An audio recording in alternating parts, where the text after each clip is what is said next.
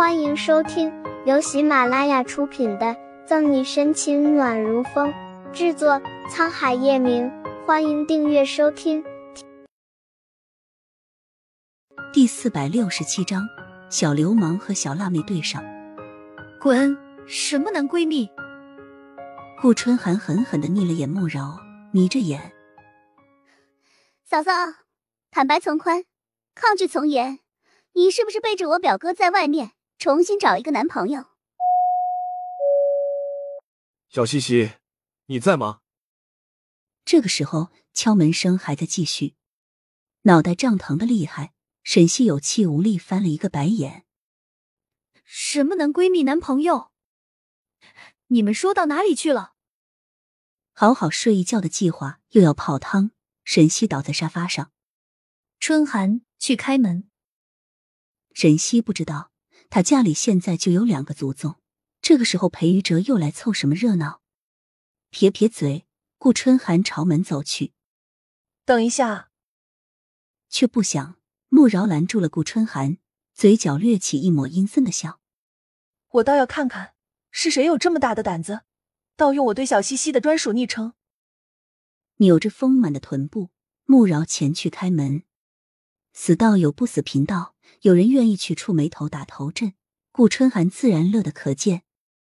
小西西眼睛滴溜溜的一转，摸上门把手的穆饶动作停下，用力的拉了一下紧身裙，露出令人浮想联翩的雪白，这才嗲着声音：“是谁找我家小西西啊？”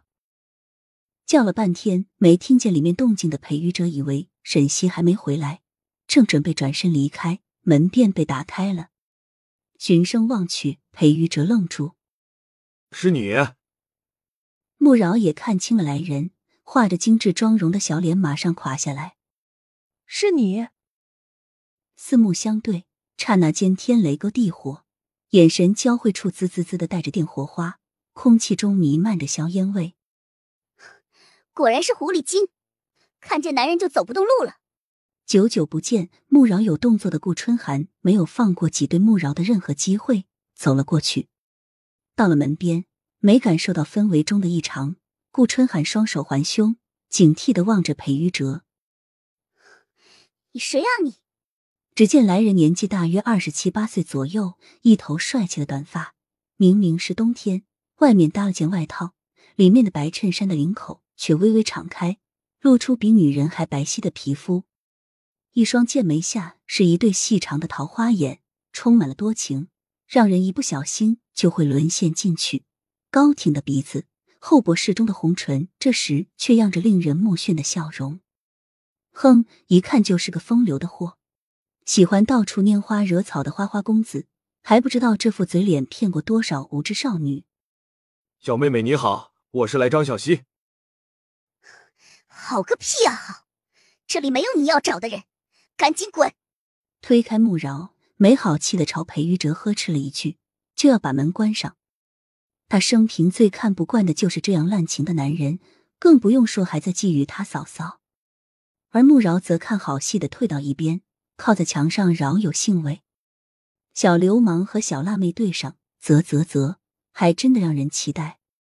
小妹妹，你看你长得这么漂亮，就不能温柔点吗？裴玉哲不怒反笑。对着顾春寒抛了个媚眼，一旁的穆饶再次被刷新三观。果然，人外有人，天外有天，是个小流氓发起情来完全不逊色于他，起了一地的鸡皮疙瘩。顾春寒咧嘴假笑：“哈哈，不好意思，像我这种人突然温柔起来，一定是另有阴谋。”阴谋？我喜欢小妹妹对我有阴谋？哈哈大笑着。裴玉哲的心情越发的好，没想到来找小西西会遇见这么可爱的小妹妹，泼辣是泼辣点，不过却很有趣。更重要的是，这个女人也在。你们三个就准备在我家门口聊天？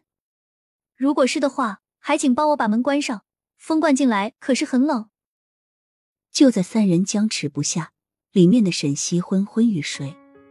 原来小西西你在的啊。听见沈西的声音，裴玉哲眼前一亮，大长腿跨过顾春寒就往里走。你，顾春寒想再次拦住他的时候，已经来不及了，只能恼羞成怒的跟在后面。本集结束了，不要走开，精彩马上回来。